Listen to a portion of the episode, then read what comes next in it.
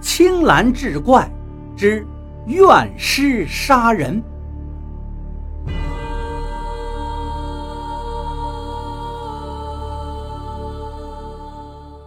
这年的大年初一，村里有个人早早的就起来去亲戚家拜年，回来的时候路过一片树林想小解一下，就钻进去了。解完刚想离开，远远的就看见有个人斜靠在一棵树上，似乎是睡着了。这么冷的天，这个人怕是喝醉了吧？别再冻坏了。这个人就好心的走过去，拍了拍靠着树上那个人的肩膀。可是他的手在半空中就停住了，因为他发现。那是一个死人，而且肚子里的肠子都被掏空了，吓得他哭爹喊娘的跑出了树林。后来仵作来验尸，知道了这个死人叫马连，瞪着大大的眼睛，一脸的惊恐。捕快们经过一番调查，下了结论：忘恩贼马连奸杀潘荣。逃至荒林，被野狗掏出肠子而死，罪有应得。这个故事发生在解放前，这个村子叫潘家庄，潘员外是庄里的财主，祖上留下了颇为丰厚的家产，日子过得也很殷实。美中不足的是，结婚多年没有孩子。潘员外每每想到这事儿。都无比伤心郁闷。也许是老天爷可怜，在潘员外四十多岁的时候，媳妇儿终于怀孕了，到最后给添了一个女儿，起名叫潘荣。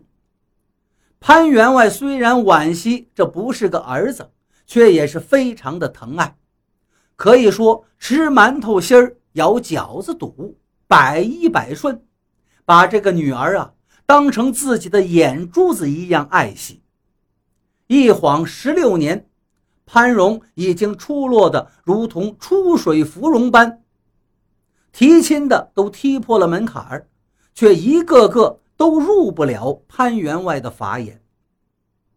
这天早晨，潘员外早起，刚一打开门，就见门外靠着墙根躺着个孩子，衣服破破烂烂。一身的泥污，潘员外走过去叫醒他，孩子一脸惊恐，看来是吓坏了。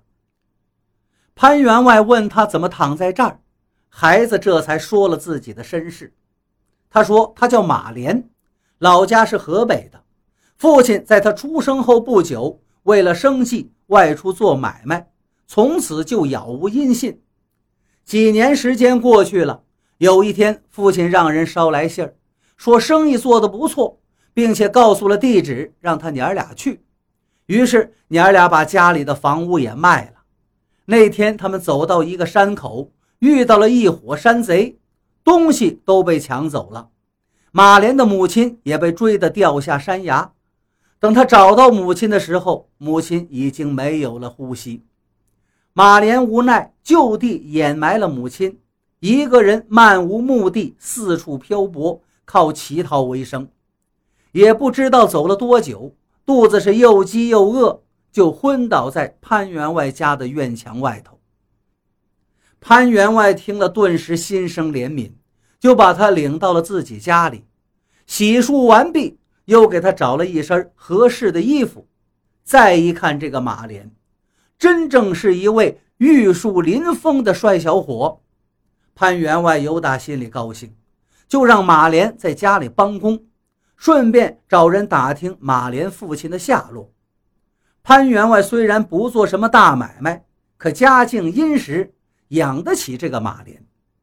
一晃又过了两年，马连也很勤快，头脑也灵光，办事也老练。潘员外把这一切看在眼中，是喜在心头。一些跑跑颠颠的活也都交给他去办。心中已然把他当成自己的儿子了。潘荣跟马莲年纪相当，潘员外也有意把女儿许给马莲。去年入冬以后，潘员外家里却出了一桩怪事。这一天，潘员外早晨起来一开门，被眼前的一幕给气坏了。也不知道是哪个缺德的玩意儿，在他家门口用泥巴做了个馒头，上面还插了两根红筷子。在当地呀，馒头上插筷子。是给死人供享用的。潘员外顿时感到非常的晦气，气得他一脚把馒头踢开，却被那冻得梆硬的土馒头给硌了脚。他一边骂，一边一瘸一拐地回屋了。以后每天都有这种晦气东西放在门口。